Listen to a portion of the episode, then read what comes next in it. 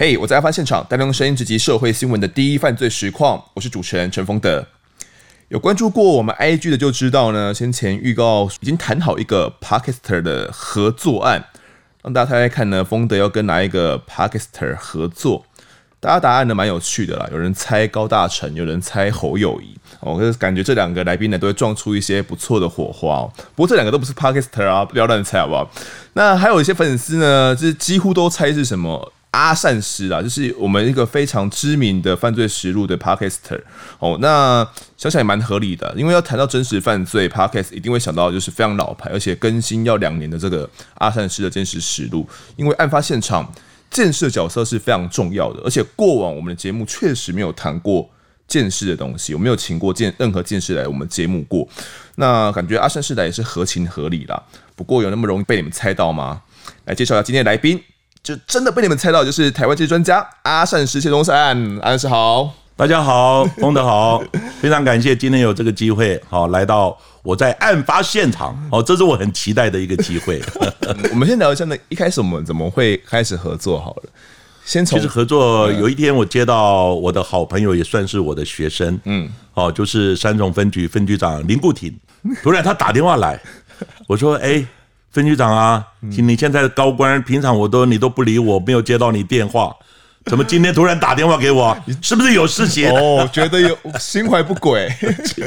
我说平常都，呃，因为大家各忙各的啦。对，那我们大家心照不宣啊，所以呢，有时候呃，平常他就比较我们比较少联络啊，突然他来电，我想着一定有事。哦，后来背后呢，就是促成我们今天这样的一个见面。因为那个时候我就跟那个顾廷哥说，哦，很想跟阿善师合作，问问他说，哎，你有认识吗？他还真的有认识，很熟，非常熟。对，只是平常大家各忙各的，因为他当分局长也很忙。那其实我现在退休，我也很忙。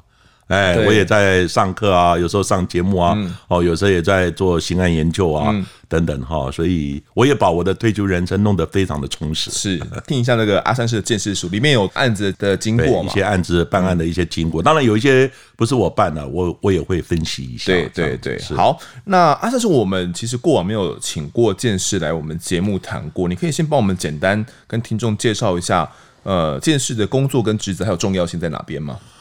呃，鉴识简单讲哈，其实鉴识跟侦查是像火车的双轨一样。嗯，火车你如果少一个轨道，火车会怎么样？会翻车啊。嗯，那侦查少不了鉴识，对，鉴识也少不了侦查。嗯，那简单讲就是说，你侦查是怀疑某一个人，对，那当然了，侦查也可以找到一些影像啊等等。那鉴识主要重点是在现场物证的部分物证的部分，现场怎么样去收证。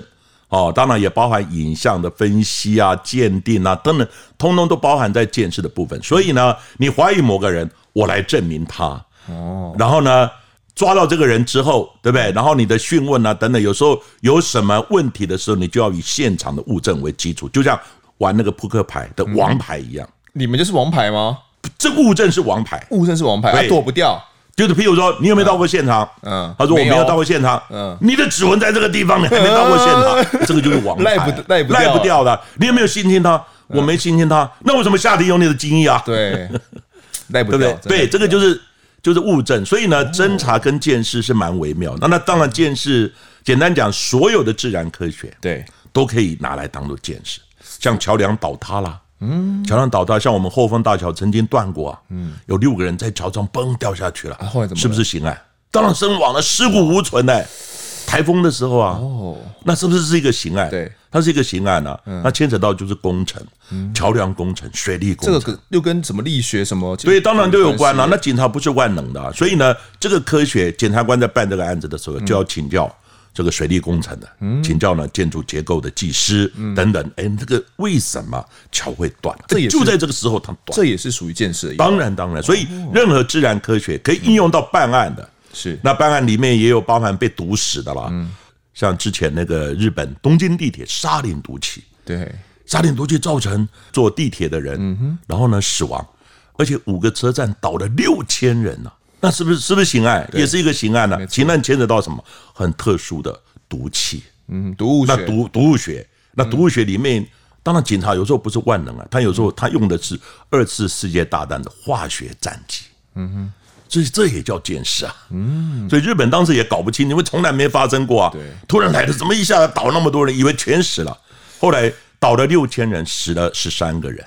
哦，所以这里面就牵扯到底是什么东西导致这种状况？是啥力？后来才惊觉到是二次世界大战的化学战机。嗯，这个也叫监视啊。监视，警察不是万能，这个又牵扯到可能军方的那种化学战机的研究。对这一部分，它也叫监视。好，那今天阿善师来其实是，嗯，我们透过呃，算是三个案子。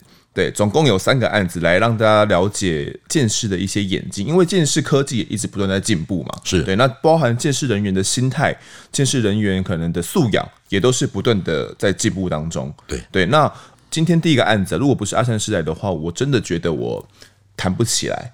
为什么？因为我觉得太太大了大了，而且呃，作为一个新闻从业人员，我觉得他呃太恐怖了，就是我们、哦、我会担心讲错。或者是担心我们的角度不对，会导致可能有所偏颇，对我们自己会有这样的立场，所以都那么大的案子，就越复杂的案子，或者是越牵扯到可能有是非对错的东西特别模糊的时候，其实大家反而不太敢做，对，所以我原本是我不太敢去谈这个案子，但是是因为跟阿三是聊到的时候，我们才决定要去谈这个案子。那今天呢，其实光是资料整理就让我蛮头痛的，对，就是我 资料很多，对，资料非常多。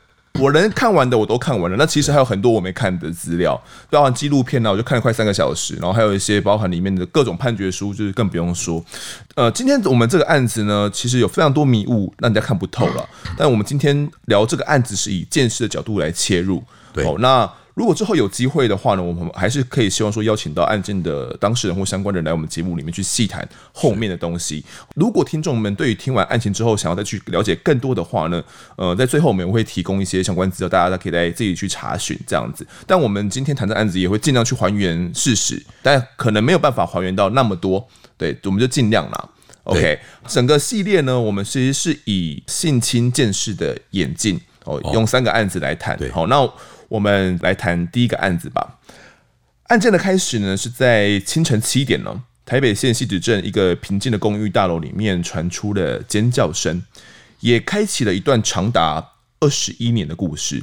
那案件的开始是怎么样呢？阿善师，这个案子呢，就是一九九一年，对，哦，就是民国八十年呢，大概三月二十四号的时候，嗯，呃，新北市就是以前的台北县，对，汐止长江街，嗯。汐止长江街就一个老的公寓，突然呢就呃发生了一个刑案，然后呢也有尖叫声，不过尖叫声呢是发现的，是。而不是在当时呢案发的时候的一个尖叫声，发现了一个刑案的那个尖叫声。对，呃，因为当时呢所有的住户在案发的当时都没有听到任何吵吵架什么喊叫的声音，嗯，结果呢发现的是呃他的那个大女儿，嗯。大女儿呢，早上起来，因为那个时候他们要上学啊。对。早上起来以后呢，哎，要找妈妈，找不到。妈妈呢？妈妈呢？结果呢，后来去推主卧房，发现呢主卧房反锁。嗯。但是呢，那个底下门缝的地方呢，有一点血。嗯。然后呢，门打不开，有一点血，他吓到了。嗯。然后赶快呢打给哦住在附近的那，就是吴明翰的大嫂。嗯。打给大嫂呢，然后他们过来看。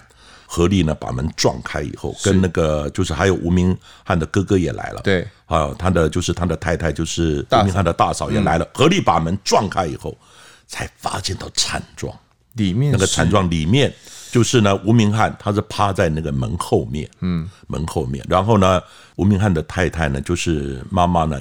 叶银兰是趴在那个床铺的旁边，里面全部都是血迹。可是，好，我们要聊这个案子，是因为阿善师身为一个剑士，但是就我所了解，阿善师你是在都在台北市服务嘛？对对。可是这个案子是属于那时候的台北县的，这种辖区的不同，其实是分的蛮严的。对，像我们我们记者会分县一样，你们也会分县啊，你们有也有辖区制啊。那你们怎么会去？当时怎么会去接触到这个台北县的案子呢？虽然很大。因为当时呢，我做这个建设工作做了有一段时间，嗯，所以呢也累积了一些经验，等于是小有成就跟小有名气，嗯。然后呢，那时候呢，这个案子，因为呢，他在法庭上，他当时案发之后，他延宕了好多年，对，就在诉讼，因为诉讼呢，他的证据不足，嗯，所以呢，就变成说一下子判有罪，一下子判无罪，一下有罪无罪，就像钟摆一样，在那边摆荡，有罪无罪，生死有罪无罪，就这样子。当时我就注意到了，当然这里面就牵扯到很多现场处理啊、收证啊等等这方面哈的一些问题。嗯，不过我们现在呢，不能用现在的高标准去批判过往当时过往的做法，这个我觉得不公平。对，但是这个案子呢，因为延宕了大概有十几年了，嗯，就这样来来回回，来来回回。那后来这个案子变成是一个棘手的一个案件，嗯哼，像一个泥沼，像一个火坑一样，进去就陷住了，就陷住了。你也不知道到底我要支持他是有罪还是无罪，认定他们到底是要生跟死等等，因为这里面牵扯到的很多是一个专业见识的东西。对，可是呢，因为这个案子呢，在当时呢，可能就是。整个搜证啊、侦查方面哈，在那时候的氛围，嗯，跟那时候的水准，就大概是做到这样子，嗯，所以呢，这个案子就一直一直在审判的时候就就这样的摆荡的。好，那后来这个案子呢，真的到呃最高院的时候呢，法官也头大了，嗯，后来呢就想说这个案子是不是再请专家再来看一下，好，再请专家看一下呢？当然了，那时候专家，国内的专家就数得出来没？调查局啊、刑事局啊、哦、警大啊、各县市警察局啊等等。所以呢，那时候呢，探寻知道吧？每一个单位是不是可以独立来鉴定这个案子？嗯哼。你想，这种泥沼一个火跟谁愿意接？还真的有人愿意接吗？不是，是逼得没有办法，没有人愿意接，之后有人出来接。有人出来接，为什么出来接呢？嗯，我在想，也是透过高层的这种、这种、这种协调了，讲好了，一定要有人出来。对，后来就有哪一个单位最适合呢？谁？就是法务部底下的单位。是哪一个单位？法医研究所，他来接，他也是不想接啊。可是后来就透过高层哦，因为法医研究所的的那个所长呢，很多都是从。主任检察官哦，检察官他们调过去了，嗯哼，就是他是法务底下的一个系统嘛，是，所以他不得不接。那接了以后呢，他们是法医的专业，那这个案子因为牵扯到很多是现场的东西，嗯，好，所以呢，他就必须哦找一些其他的专业，嗯，好来协助他。那那时候呢，警察单位、法医研究所也探寻了一些专家，他们都不愿意接。我也知道，他是一个泥沼，一个火坑。可是那时候我的。想法跟其他人就不太一样。你怎么了？我就想说，是不是给自己一些挑战一下？哎呦，哎，接受挑战，你不愿意接，那我来试试看。因为我当时也担任法务部法医研究所的顾问。嗯，所谓顾问就是说要有相当的一些经验啊、背景啊，他会请你当顾问。对，那我是名正言顺是他们的顾问。后来呢，当然有其他顾问，那他探寻其他顾问，警戒没有人接。后来我说，我刚刚讲说给自己一个挑战，因为常常我觉得有时候平常这个小案子挑战性不大，找一个泥沼火跟我跳下去，结果呢，后来我发现我很难全身而退。好，怎么后来我就接下去了？为什么不能全身而退？我们后面再跟大家讲下去。总之也是因为这样子，阿三师才介入整个鉴定哦。那时候呃，我是看所有的卷了，嗯，好，因为现场我没有去，因为不是我的辖区的案子嘛，第一时间。我没有去，可是我看我的看完卷里面，我第一个发现几个问题。好，第一个呢，那时候现场一堆人，嗯，一堆人，从检察官啊、办案人员啊、勘查人员啊、警察啊，通通在现场里面。其实这是违反现场呢必须要安全维护的一个概念。你说三层封锁性的那种概念，但是三层是后来才有的哦。所以呢，我在这里，当然我一直强调呢，我现在没有批判的意味，是因为你用现在的高标准。去谈、去评论啊，以前几十年前的低标准，那这个是基本上没有什么意义了，没有什么意义。对，而且在当时的氛围做法就是这样。对，所以呢，现场呢，大家在里面就踩来踩去。第一个，现场破坏了。嗯哼。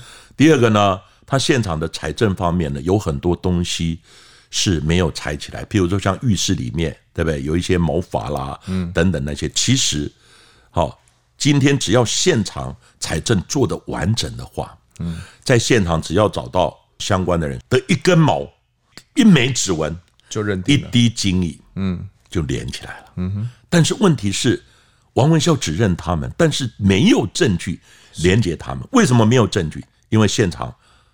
很多是被破坏了。嗯，那第二个呢，就是在现场采证呢。当然，采证那时候的做法跟现在的做法，现在比较高标准，低以前的低标准。所以呢，到最后只有采到，他们也认真采，也请了哦刑事局的专家也来采。嗯哼，采了以后呢，当然有采到呢这个呃，好像有采到三枚指纹，嗯，那两枚指纹呢，就是就是特征点不足，嗯哼，只有一枚指纹是血迹指纹，哦，结果后来这血迹指纹呢，他们就是慢慢比，慢慢比，这样。后面就终于比出来了，嗯，还有呢，另外一个问题就是尸体的问题，尸体状况怎么样？尸体的问题呢？因为刚刚讲呢，爸爸是趴在那个主卧房的门后面，对，然后呢，妈妈是趴在那个。床铺的旁边，嗯，那床铺旁边呢，在验尸的时候，法医其实当那个法医我认识，姓刘，嗯，哦，刘姓的法医呢，我认识，他是很认真的人，但是呢，当时可能一些观念等等哈，没有没有厘清，当时呢没有分辨是不是不同的刀。哦，只是数了刀数，就是呢，妈妈总共有呃四十二刀，嗯。爸爸呢，三十七刀，而且几乎都在头部，集中在头部，对，几乎集中在头部，加起来是七十九刀。嗯，当时呢，在我们的法医的专业呢，你七十九刀是一种刀吗？一种刀代表可能一个人，还是两种、三种刀？对，那就代表不同人。哦，这是第一个问题，这是直接一般的因为数刀数，对啊，几刀几刀，嗯，但是。是一刀吗？一种刀吗？两种刀？三种刀？这个如果当时有仔细去看的话，以当时的科技或者当时的见识，那只是一个专业的判定而已，嗯、判断而已。嗯。那第二个问题呢？他这个案子没有解剖，嗯，要剖开来看。那时候已经有解剖，只是解剖率不高了。大家讲说会不高？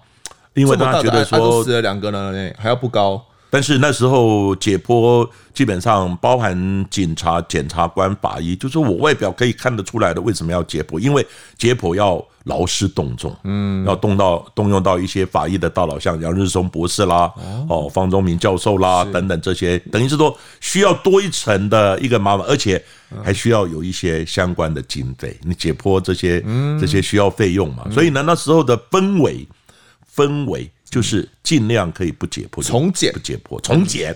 然后呢，因为解剖呢需要劳师动众，对，所以这个案子没有解剖。第三个问题是，衣服穿好了，头上都是刀伤，现场有被啊，因为现场发现有一些翻动的迹象，对，所以呢看起来就是窃盗吗？窃盗嘛，是不是变成最后变成强盗嘛？然后杀人嘛？那请问你会性侵这个太太吗？嗯，看他衣服有没有凌乱吧？衣服穿好的，没有凌乱。哦，那听起来就还好啊，还好。对，但是后来嫌犯讲有啊，啊，可是你当时没有踩啊，这样子，那是不是事后要采？结果呢，发生一段插曲。嗯，因为呢，尸体已经买了，还给家属，没有解剖，买了。对，买了以后呢，等到好像几个月后，嗯，几个月后啊，然后呢，抓到主嫌犯，嗯，然后主嫌犯再供出其他的共犯，而且他没有讲。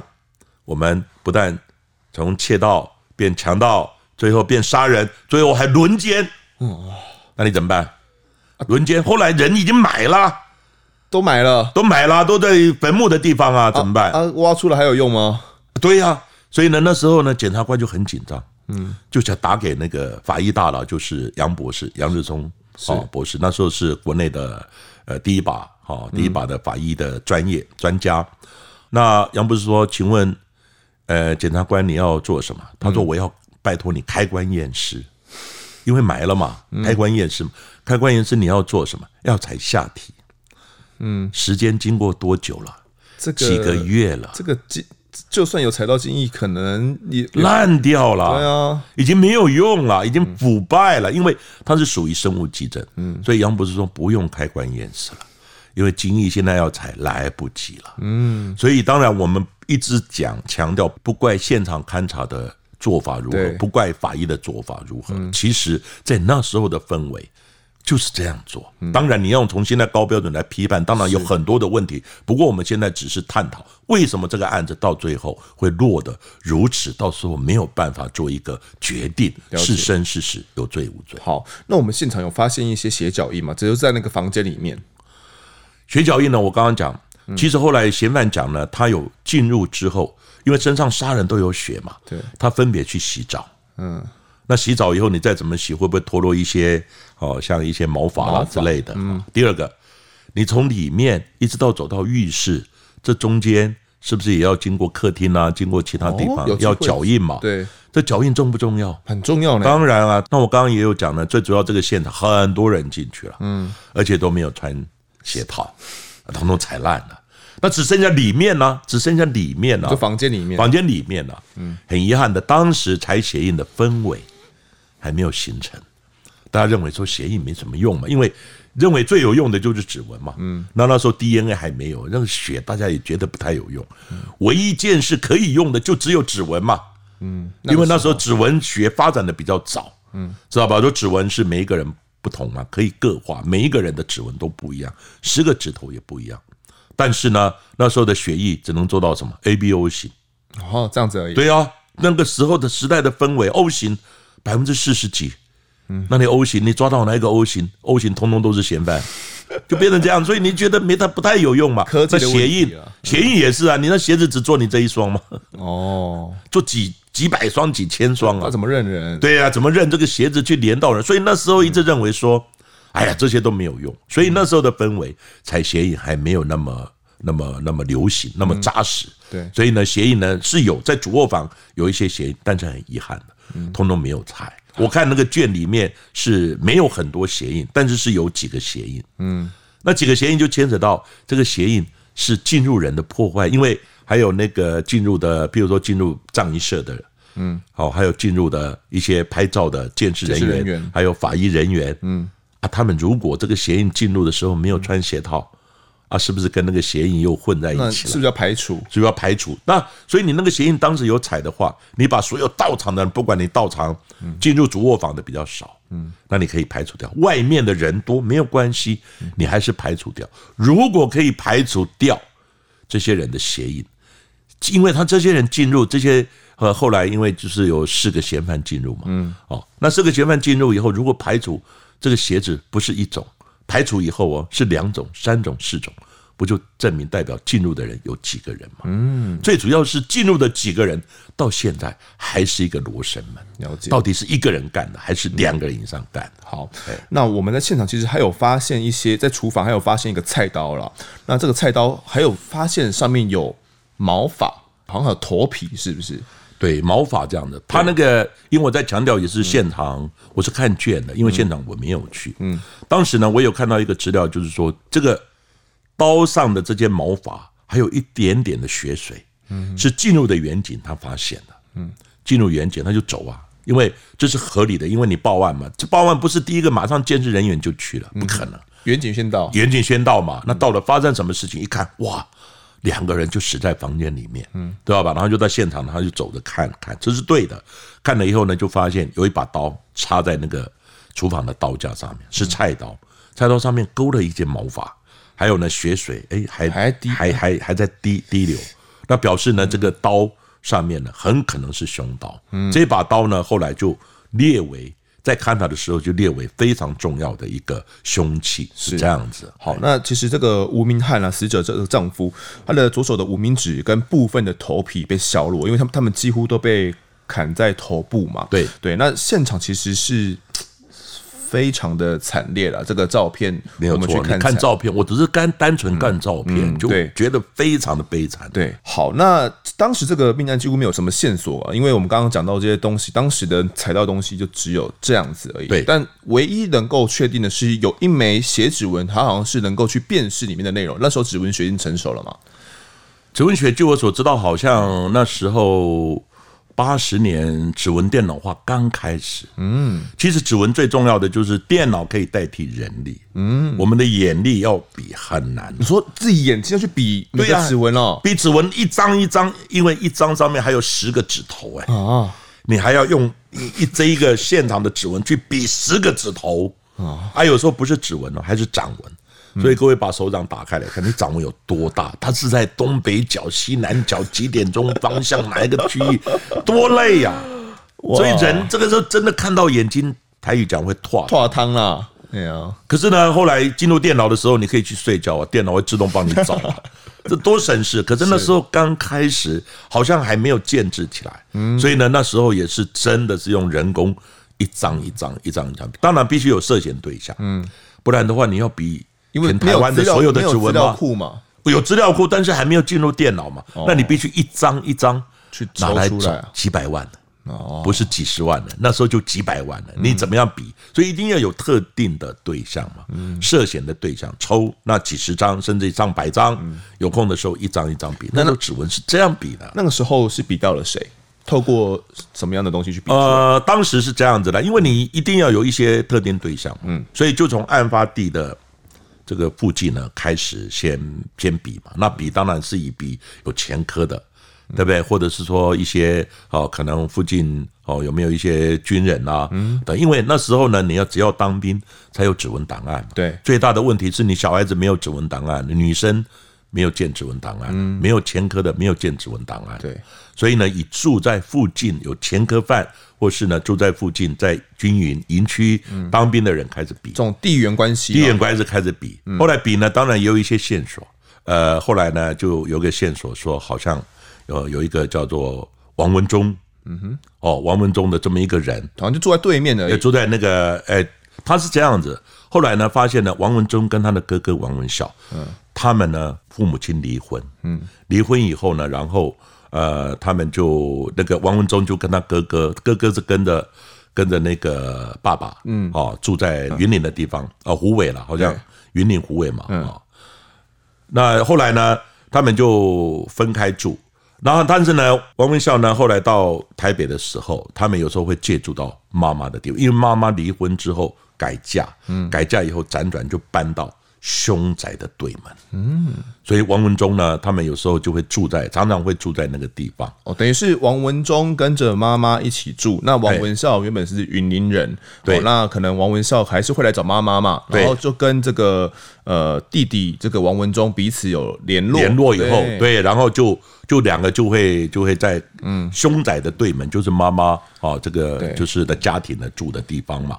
那后来警方呢比王文忠，可是一比好像不是他的，嗯，可是又想到说他有一个哥哥啊，是王文孝啊。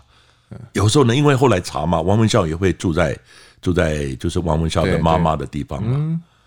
后来一比呢，赫然发现是王文孝的指纹，那个血指纹当时好像印在。什么地方找到的？那血指纹后来发现是在那个信封袋上，嗯，信封袋上血迹组。那比出来是王文孝之后，当然警方士气大振嘛，嗯，然后呢就，因为他后来发现王文孝是军人，嗯，军人那时候呢是军检，有军检跟军法，他属于军事管辖，是，所以呢后来那时候就配合宪兵，然后呢到南部的地方，因为。那个王文孝呢，可能有前科，第二个素行不良，嗯，所以呢就被送到呢那个军方的一个等于是类似管训的单位，叫明德班，是。哦，因为王文孝是海军陆战队的这个士兵，然后呢因为素行不良，后来送明德管训班，那管训班就配合警方配合宪兵到那个地方去问王文孝，王文孝刚刚开始当然不承认嘛，嗯，可是后来警方都不承认，就刚刚我讲的，那为什么现场我找到你的血迹指纹？哇，那你怎么讲？呢？他傻眼了，嗯，后来呢一查才知道，原来他到北台北的时候，常常就会住在凶宅对门妈妈的地方，是这样子扯上关系。所以呢，指纹一出现以后，是一直到王文孝被枪决，全部他就赖不掉，全部承认。嗯，那他一开始被抓的时候是怎么说的？一开始当然被抓的时候，他你没有证据，他不会承认嘛。嗯，后来呢，一承认之后呢，刚开始他一直承认是一个人干的，可是后来呢？他又改口，又翻供了，又翻供。因为呢，这个案子里面比较麻烦的，就是说，包含了这个王文孝指认的一些共犯呢，他们的说辞常常随着这个这个警方办案的这个进度啊等等，就翻来翻去，翻来翻。这个第一个是最难的，嗯，这也是呢，我们见识呢，如果你见识做得好的话，是。其实呢，很多东西到底很，我刚刚讲过，到底几个人干的？嗯哼，刀子，法医刀子，几种刀。对不对？如果可以研判啊，第二个呢，现场有几个不同外来的脚印，嗯，当然一定要排除现场破坏的人了嘛。嗯，另外呢，现场有几个外来的指纹，对不对？那后来呢，如果假设了下体有采证，可能就下体也会有一些不同的点。简单讲，你要从证据证明他们讲的对不对？几个人作案的过程，嗯，等等。当然后来还要加上那个血迹形态，因为那个时候还没有。这种概念，因为我刚好也是研究血迹形态是的专业嘛，所以你血迹形态在那个时候有加入的话，嗯、他作案的动作过程、知识高度都可以推论出来。好，我们现在先跟听众讲一下这个王文孝他初步怎么说。他说在。一九九一年三月二十四号凌晨两点多，他因为积欠赌债的关系，这种电动玩具赌债了，他一个人呢从顶家进到他们的住处里面哦，就是这个被害人住处里面，然后先到厨房拿了一把菜刀，然后去找财物。这个时候呢，就惊醒了。吴明翰他心慌呢，就拿菜刀把吴明翰给砍死了。这个时候叶银男也醒来了，他又把叶银男的乱刀砍死，他不知道砍了几刀了哦，直到两个人倒地为止。后来呢，他就去衣柜找财物了，然后总共找到了六张千元钞，然后之后呢就回到了他的住家，是他的初步自白。好，但后面呢他就翻供了。对，这个翻供就是其实蛮离奇的啦。我念一下当时的新闻的一个片段好了。警方就怀疑一个人怎么砍杀夫妇两人七十九刀之多。经过汐止分局刑事组不断侦讯，终于突破了王文孝心房。他供出了另四名嫌犯，分别是苏建和、刘炳郎、庄林勋以及王文孝的弟弟王文忠。汐止分局今日逮捕了四名共犯。依据嫌犯的供称，他们五个人先由王文孝潜进了吴明翰家中，再通知其他人上楼行抢。他们先用刀控制被害人吴明翰，再搜刮财物，然后临时起意性侵了叶银兰。这个时候，吴明翰在旁苦苦哀求，王文孝等人呢便将吴明翰砍伤，命令他说不准出声，再轮流性侵被害人。由于担心呢吴明翰夫妇指认他们，王文孝一伙人便持刀砍杀被害人七十九刀。汐止双尸命案呢悬档了五个多月，汐止分局终于逮捕了所有嫌犯，将他们依照。强奸、杀人、强盗等罪移送士林地检署侦办。那个时候是强奸，但我们现在已经改名为性侵。对，为了尊重这个被害人啦。其实当时啊，这样的一个翻供，还有印象，我们第一版自白的话，你会发现说，跟后面新闻报道差了非常多，还说有这个性侵的东西。阿善是，我们先讲一下后面的这些人好了。王文忠、哦，王文孝，然后包含这个苏建和，他们彼此到底是一个怎样的关系？其实呢，那个主要呢，像里面呢，刚开始的时候，那个王文孝，他其实不认识他们，嗯，主要是弟弟呢，有一些是弟弟的同学，王文忠的同学，王文忠的同学，嗯，那同学呢，刚开始呢，这个王文孝讲了，原本承认是一个人干的，对，可是后来呢，他才讲出说，哦，这个里面还有一个叫做那个洛开，嗯哼。对不对？洛开还有一个黑仔，哎，O A，嗯，还有一个黑点，哦，第二美，哦，第二美，嗯，当时只知道绰号，那绰号以后呢，后来警方呢就去问王文忠，说我不知道名字，去问王文忠，对，问，那你就问王文忠嘛，对不对？他他朋友，对，他他朋友嘛，嗯，苏建恒跟刘炳郎两个人是王文忠的国中同学，那那个好像庄林勋，庄林勋的部分呢是刘炳郎的邻居，所以所以当时其实王文孝。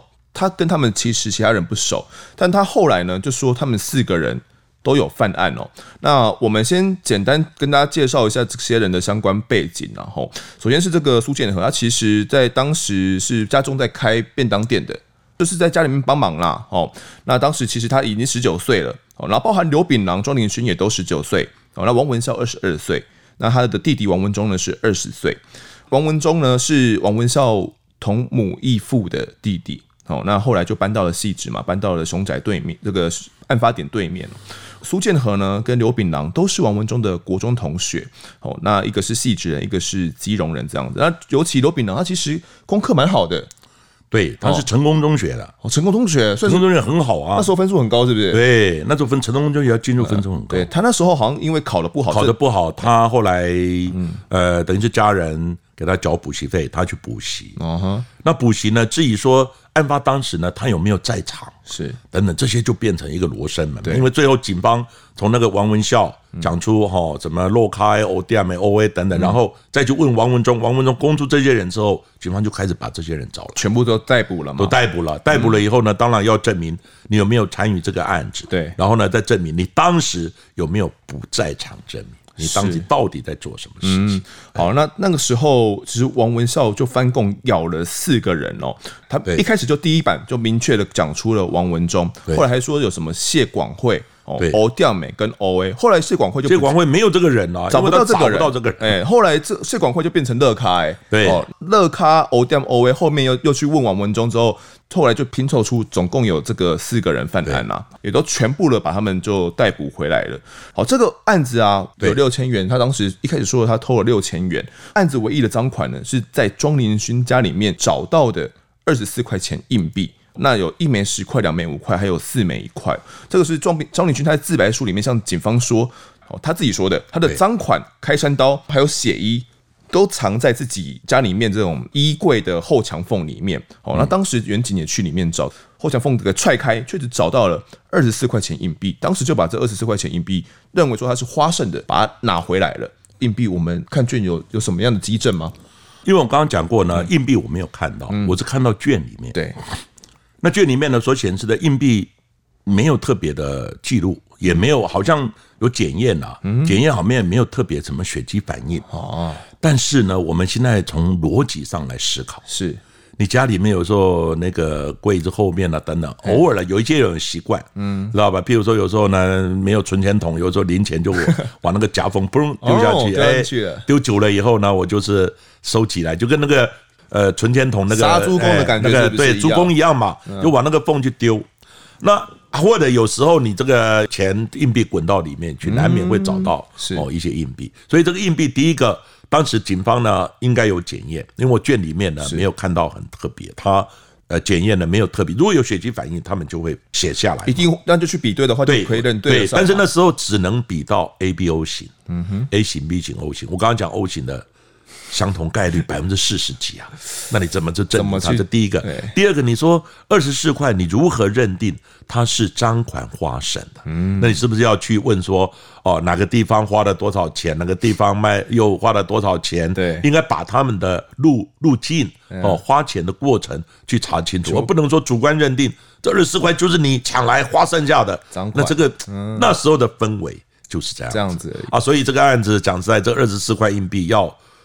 扯到说就是你赃款花胜所有，我觉得是有一点。但那那是他自己说的，那个时候自白书里面他说那个墙缝里面有他的赃款，对，而且还有说那个凶刀跟血衣在里面，他们就去找啊，凶刀凶凶刀血衣没有找到，对，就没找到？啊，二十四块是为什么他会讲呢？那背后就是以前我们称为科学办案，就是可能我们后面再跟大家再再细聊谈一下什么叫科学办案。对，我们后面再跟大家细聊。那呃，其实王文孝后来呢，他在当时被带到现场进行这个当时称为模拟表演啊，现场表演。对，现在我们称为模拟。哦，那做完这个模拟之后，他就被八月十六号，因为当时他被逮捕的时候已经隔了大概三四个月过去了。对，哦，案发案发是在三月三月哦，那他。后来被逮捕的时候已经是八月多了啦。哦，那他八月十六号晚间八点就被抓的第二天就被送到宪兵队。对，他一开始的自白都没有讲到性侵哦。被送到宪兵队之后的那一天，这时候他们的自白已经有点不一样了。我们简短练一下：刘炳南跟庄林勋在同一天的凌晨的四点，他们的自白就开始讲到是王文孝先性侵了叶银兰，而且把犯案人数呢就变成了五个人。我还有说是王文孝、苏建和杀人。后来自白又在改变。变成说是四个人轮流性侵杀人，然后王文忠把风。那性侵之后呢，为了掩饰犯情呢，还想到说啊，要把这个叶一男的衣服给他换过，这样子。哎，为什么会有换过这一趴？那个时候是怎么样？因为呢，他们就是说性侵，嗯，他们基本的概念会想说啊，性侵会不会精液会留下来？嗯，留下来，那衣服呢，我就要毁灭，把基证毁灭掉。对对对。所以呢，帮他换过衣服。嗯。但是我鉴定了那时候，后来鉴定的部分，其中一部分就是衣服有没有换。简单讲，如果你今天被杀了以后，是你被杀当时穿的衣服没有换的血迹形态，嗯，跟你呢杀了以后血流了，我再把这个血衣换过的血迹形态会一样吗？当然不一样，不一样。可是最主要，当当时他们就是要毁灭掉他们性侵轮奸的这个迹证。呃，叶银男跟这个死者吴明翰他们的儿子。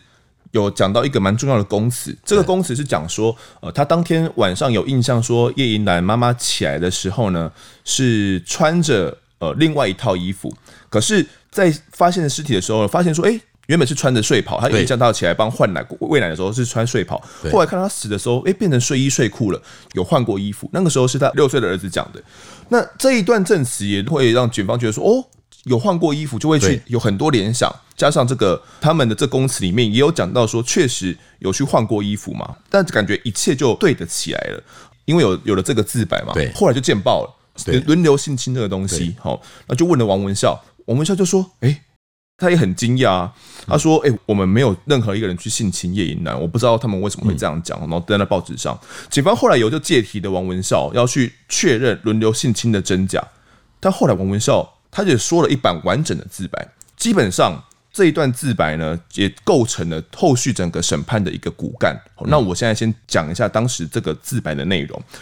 他说，八十年三月二十三号晚上十点哦，五个人先乘坐两台摩托车到汐止镇的水源路迪斯奈游乐园打撞球。后来凌晨三点多了之后呢，一起回到王文忠的住处楼下。他自己因为缺钱呢，向王文忠要，但王文忠说他没有钱。其他人也说他们也缺钱呐，所以王文孝就提议用非法手段，并建议呢。下手对象，也就是对面住的这个吴明翰哦夫妇，我们先准备好开山刀交给苏建和，然后把水果刀交给刘炳郎，警棍交给庄林勋。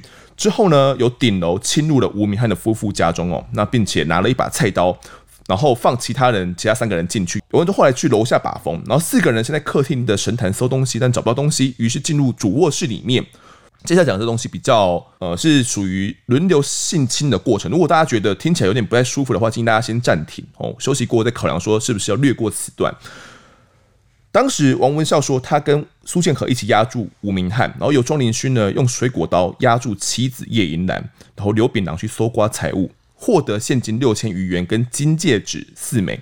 后来看到叶女长得不错，于是由苏建和开山刀压住吴明翰。王文孝描述呢，他是把菜刀交给庄林勋，由庄林勋抓住叶银兰的手，然后他在床下性侵。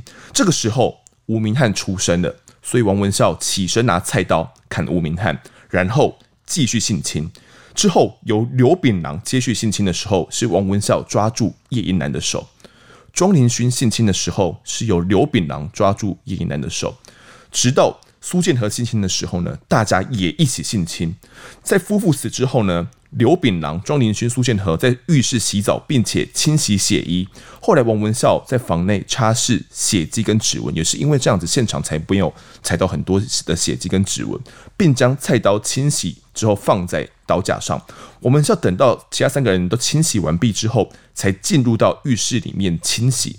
之后，大家回到楼下分赃。除了王文孝之外，每个人得到一千块。苏建和呢，把开山刀跟水果刀想办法去丢掉。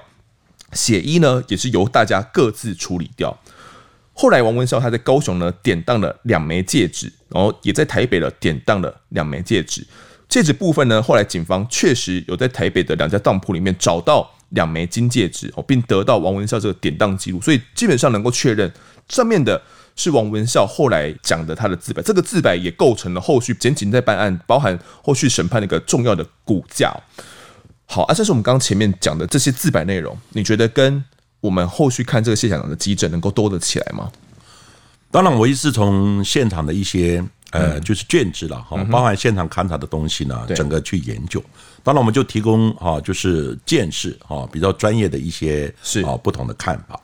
第一个呢，就是像小孩子。哦，那个六岁的这个小儿子呢，嗯，小儿子他说，哎，好像呢，这个妈妈半夜起来呢，就得给他喝水，对，喝水的时候穿的衣服好像是睡袍。第一个呢是那时候小男孩呢也是刚被叫醒嘛，对，给他喝水。那你叫醒的时候，那人还神志还不是很清楚的时候，你会非常明确记得妈妈穿了什么衣服吗？嗯，很明确，嗯，对。当然有时候样子可能会，可是睡袍还是上。就衣服裤子不同的睡衣，还是睡袍是整条的嘛？嗯，还是睡衣？印象有没有那么深刻？的第一点，第二点，是不是妈妈起来的时候有一点凉？因为那时候这个等于是还三月份嘛，三月份还有点凉嘛。嗯，先披个睡袍，儿子看到是披的睡袍，等到他睡觉的时候，睡袍哦就就脱掉，然后睡觉。但最重要的是。死的时候是穿睡衣，就是上衣跟裤子分开的那种分离式的睡衣，可是睡袍没有看到。嗯，这是在见识的时候觉得这一部分蛮怪的。第二个，当然他们说有几个分别进入，对不对？砍杀，嗯，哦，等等。那砍杀发现他们的刀子有开山刀，对不对？另外呢有菜刀，还有呢水果刀，另外还有一个警棍。嗯，那警棍呢，主要是没有看到警棍打的伤，因为那个伤我们都，我们虽然看的都是骨头了，嗯，因为呢这是经过大概十几年后只剩下一堆骨头，对，后来经过家属的同意，把坟墓整个破坏掉，骨坛、骨头全部拿到实验室，嗯，我们几个专家一起看那个骨头，嗯，可是我看卷里面呢，就是没有棍棒打的。就是打的话会有一些淤伤嘛？对，淤伤那个没有淤伤，全部都是刀伤。嗯，那我刚刚讲过呢，法医当时只有数刀数，没有看他研判他是几种类，哪种类的刀。后来他统一的把它称为重型刀，重型重型统一把它称为重型刀。哦，那这个案子另外一个问题就是没有解剖。对对，一解剖以后，大概知道这个刀深多深啊，长多长啊，进入到里面这样子啊。哦，那刚刚讲过呢，因为那时候可能那时候的氛围啦，大家解剖率哦也不是那么高，也不太喜欢解剖。还有一个呢，下体没有财政。是你刚刚讲呢，因为我刚刚看那个卷里面最重要一个概念就是说，衣服穿好，而且都是砍死的主要死因是刀伤，嗯，而且现场有翻动，可能有切到变强刀，需要踩下体嘛。这是一个鉴识财政逻辑的概念。了解。那他们刚好提到一个有在浴室里面洗澡。那洗澡呢？结果浴室里面，我看那个卷好多毛发。哦。但是他们讲毛发，我刚刚讲毛发能做什么？嗯。那时候只能做到 ABO 型嘛。嗯。对不对？那还还不少毛发。是。所以我刚刚讲到一个很重要的概念：如果这个现场当时毛发捡起来，即使科技没有那么进步。做的没有那么精准，可是你毛发还在的时候，今天的科技能不能再验？一定可以。对呀、啊，所以就是那个呃，有时空的落差了。所以那时候都没有都没有剪了，有剪，但是取样式的、随机式的、哦、这样子。那随机式那个毛发我看还不少哎，很多排水孔啊等等，一一撮一撮一撮。所以他们几个有讲啊，有进去里面洗澡，可是刚开始财政也不知道。也还没有王文孝啊，什么王文忠都还没有这些人，对，所以那时候也不知道几个人干的，所以那时候财政呢，当然这一部分可能就是有一点没有去注意到了，对不对？把那个毛发裁起来，即使当时的科技没有办法分辨是谁的，但是你保存好，可能最后就可以做分辨。那刚刚脚印就不用讲了，脚印你如果排除掉到场的人的家里面的鞋子的，剩下的。就是歹徒，因为一种、两种、三种、四种会非常明显了。当然，当然。嗯，好，那当时的这个侦办这个案子的军事检察官啊，在九月六号的时候就起诉了王文孝、王文忠，因为王文忠是负责在楼下负责把风的嘛。好，那司法的检察官呢，崔继正也在十月八号呢起诉了其他人。那内容几乎都是依照王文孝的最终版自白为依据了。嗯，当时呢，王文孝因为军法速审速决的关系，现在已经没有了吧？现在没有军法军检了。对，但是我们现在这样的，军法军检的被消灭了，其实就是那个红案嘛，红案红案的。嗯，那但是不是说没有，而是呢，战分战时非战时。哦，如果今天呢真的台湾发生打战了，军法就适用了。好，我觉得现在没有战时，军法不适用。大家可能不知道，这种打战的时候，军人会多可怕。对，对我我必须得得说，呃，在战乱之下，为什么会有那么多性侵、对性侵杀人的案件？就是因为，比如说我的家人被杀了，对，那我有机会去对待敌国的家敌国的家人，敌国家人的时候，我可能就会去性侵他们。过往的战争就是这么一回事，那现在可能会或许会不一样。那也是因为这样，所以才会有军法的存在。哦，那他们强调就是。呃，性侵，然后杀人、杀人、强盗，这种都是唯一死刑的罪，在军法里面是唯一，它是比较严格的。对，只要你是军人，就要服从军法。但是当时呢，因为军法还在，因为速审速决的关系，哦，就是你要马上去判决，然后让。让社会能够能够相信，然后稳定下来，不然的话，这个因为军人跟一般民众总是不一样。当然，这个思维是从以前的哦，就是我们国军撤到台湾来那一阵子，其实有一点乱，是有乱的时候呢，有时候军人有时候会抢夺东西啊等等这样子，所以呢，那时候军法就一直延续到红案的时候才才暂时终止。对，好，那个时候在一九九二年一月十一号就依照。连续杀人、性侵、结伙、强盗等罪哦，判王文孝死刑确定，速审速决。那他在被枪决的时候呢，他有一个遗言哦，这个遗言影响非常重大。我简短念，我来念一下这个遗言。他自己亲笔写的遗言写说：“妈妈，我希望你身体健康。妈妈，你不要伤心。我后悔做了这个案子，希望妈妈原谅我。希望来生。”报答妈妈王文孝留言。另外，他还有写说：“我为电玩所害，奉劝各位弟兄不要沉迷电动玩具。”哦，这是他亲笔写的遗言。而士林分院的汤法官哦，那时候准备做一审的汤法官，在一月十一号的枪决执行前，也就是一月七号的下午三点，有到军中去讯问王文孝，因为王文孝是在场唯一留下血指纹迹证的人，对对，其他人都没有。如果王文孝一死，基本上没有其他任何现场迹证可以去证证明，去能去证明，证明对其他嫌疑人有没有犯案。所以那时候他就问我们王文孝，那王文孝依旧说有有杀人、有轮流性侵这些犯行，他也都讲大家都有犯案。法官也问说苏建和等人到底有没有参与犯罪？王文孝也说有。这个回答有多重要？阿善师，对，因为我们有一个概念，人之将死，其言也善。其言也真呐、啊，可以表露出你心里。因为都要死了，我干嘛讲谎话？对，我干嘛讲？我就马上要被枪毙了，我干嘛要讲讲谎话？好，所以呢，当时呢，也因为这样子，非常严重影响所有立审法官。因为那个所有的法官，你站住一审、二审、三审、更审等等，经历五十二位法官呐，嗯，五十二位不是五位耶。那这些法官呢，基本上也都是法学素养很高的。对，但是这个案子很重要的就是。证明苏建和、庄连勋、刘炳郎等人犯案的证据几乎是没有，只有王文孝，因为他也改口不了，那个血迹指纹是叫直接证据，证据就卡住他了。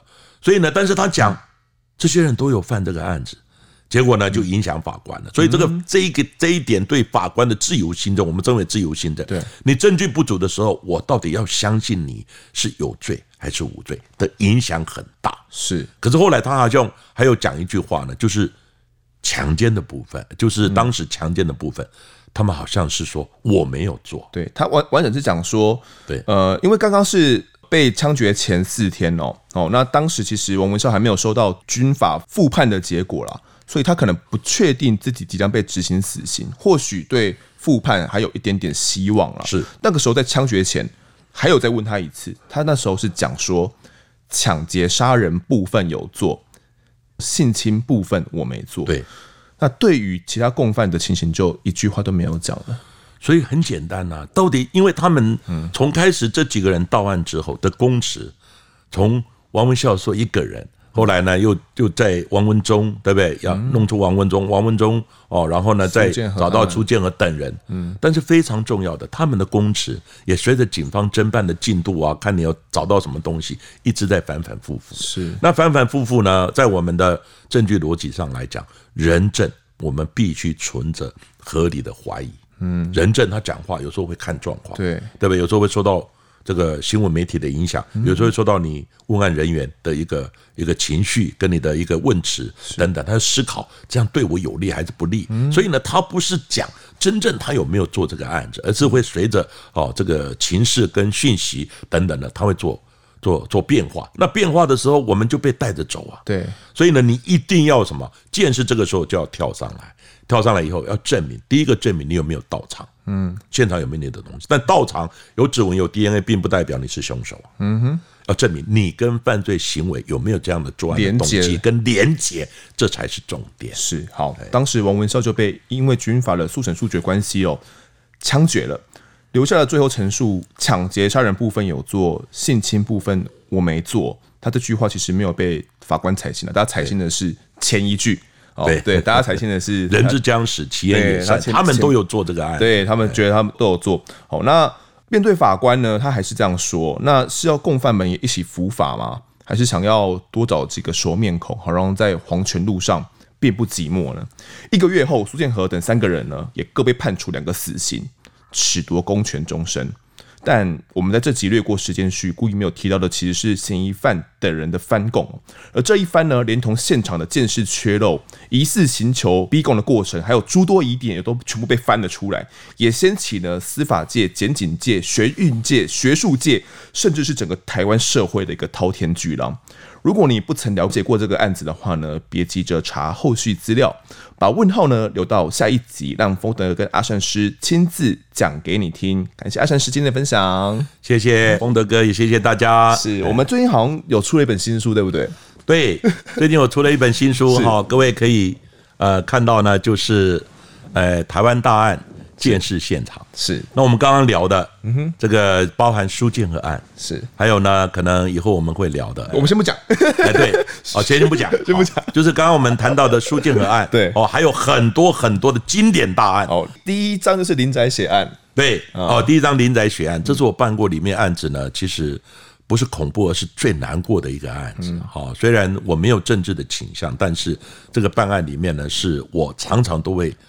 回忆起当时现场的惨状，对，好，所以这本书呢，除了谈几个有争议性的大案之外，另外呢，啊，包含呃，就是刚刚讲的那个，哦，就是江国庆的案子。江国庆案子，很多人认为江国庆就是冤枉的，可是我阿善师有一些不同角度的看法，我的见解，当然。这是我的见解。哦，当然这个案子已经哦有判决了，国家也赔了，但是这个案子是我从头到尾处理的，好，所以呢有一些细节的部分，各位就可以看这本书所写，它不是只有叙述案件，而且呢谈到见识的专业，另外也谈到我心中的一些想法跟无奈、理想，哎，理想等等，通通包容在这里面。是，那现在这本书呢，因为经过几个。呃，一些媒体的这些促销呢，是听说在博客来已经跳到前面。哦呦，登上排行榜喽，进入排行榜了。当然，呃，就进入排行榜。是是是，所以也感谢大家，真的对丰德呢这个 podcast 的有兴趣的，呃，我在案发现场。对，你刚刚快忘记了。然后呢，或者是说对阿善师见识实录 Podcast 的有兴趣的，对这本书我真的必买，哎，对对，给大家推荐，因为里面呢都是一个经典，还有一些个人的心路历程。大家有兴趣的话呢，赶快去。听过这本《台湾大案的见识现场》，好，那也谢谢阿善师。如果喜欢我们节目的话呢，欢迎到 Instagram 搜寻“我在案发现场”，就可以追踪我们，掌握更多案件消息，也可以跟风德我聊聊，给我建议。各收听平台上按下订阅跟五星评分，就是对我们最好的支持。如果在 Apple Podcast 上面留言，我都会在尽量在节目中给出回复。跪求听众们推荐给身旁的好友，一起来听听看我们聊案子。案发现场，我们下次再见。